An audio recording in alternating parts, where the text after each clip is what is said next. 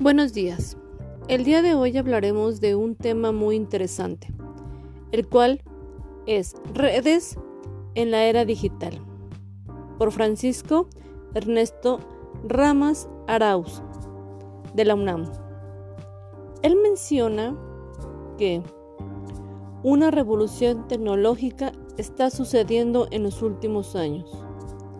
Esto quiere decir que la sociedad actual está experimentando diversos procesos radicalmente distintos a los que han vivido otras generaciones. Especialmente hablando de los estudiantes del siglo XXI, que son los que nos interesan. Ellos desarrollan en los ámbitos extraescolares muchas y diversas experiencias educativas, a través de las computadoras, los celulares o también llamados smartphones y otros dispositivos móviles como las tablets. El autor nos dice que estos fenómenos que se relacionan con el acceso a la información se generaron a partir del Internet y fue con la revolución de la web 2.0 o la red colaborativa y la web 3.0 o red semántica, donde el usuario no solamente es un espectador, sino que crea y participa de lo que existe en la red de redes. El autor Ramas menciona algo muy común que sucede entre los estudiantes del siglo XXI. La proliferación de la información en la red y la facilidad para participar en ella han creado una realidad en la que la exposición es una característica fundamental. Ejemplo de ello se ve en las publicaciones de Facebook, Twitter o Instagram, donde los participantes exponen constantemente su vida para que el resto del mundo sepa lo que están haciendo.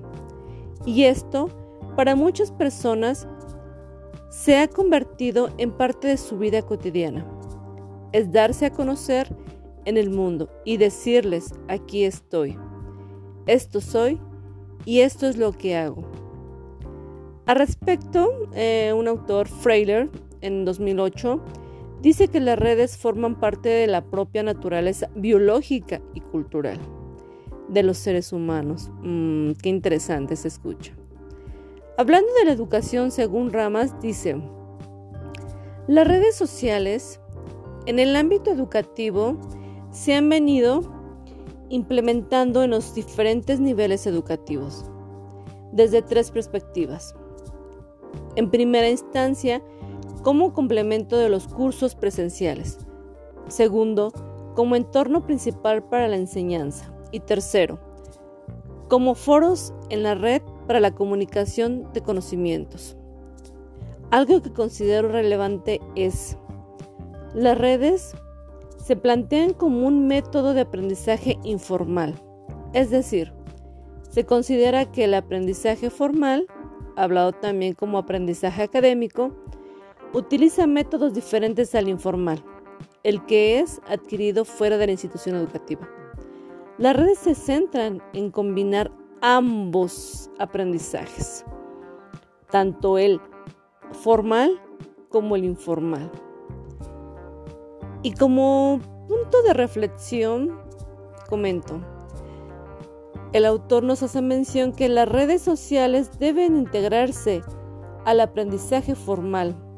Esto sugiere un cambio en la dinámica del proceso, ya que al contemplar a las redes como un elemento del proceso formal, las actividades que generalmente desempeña el docente se verán modificadas, por lo que implicaría un aprendizaje más activo por parte de los estudiantes.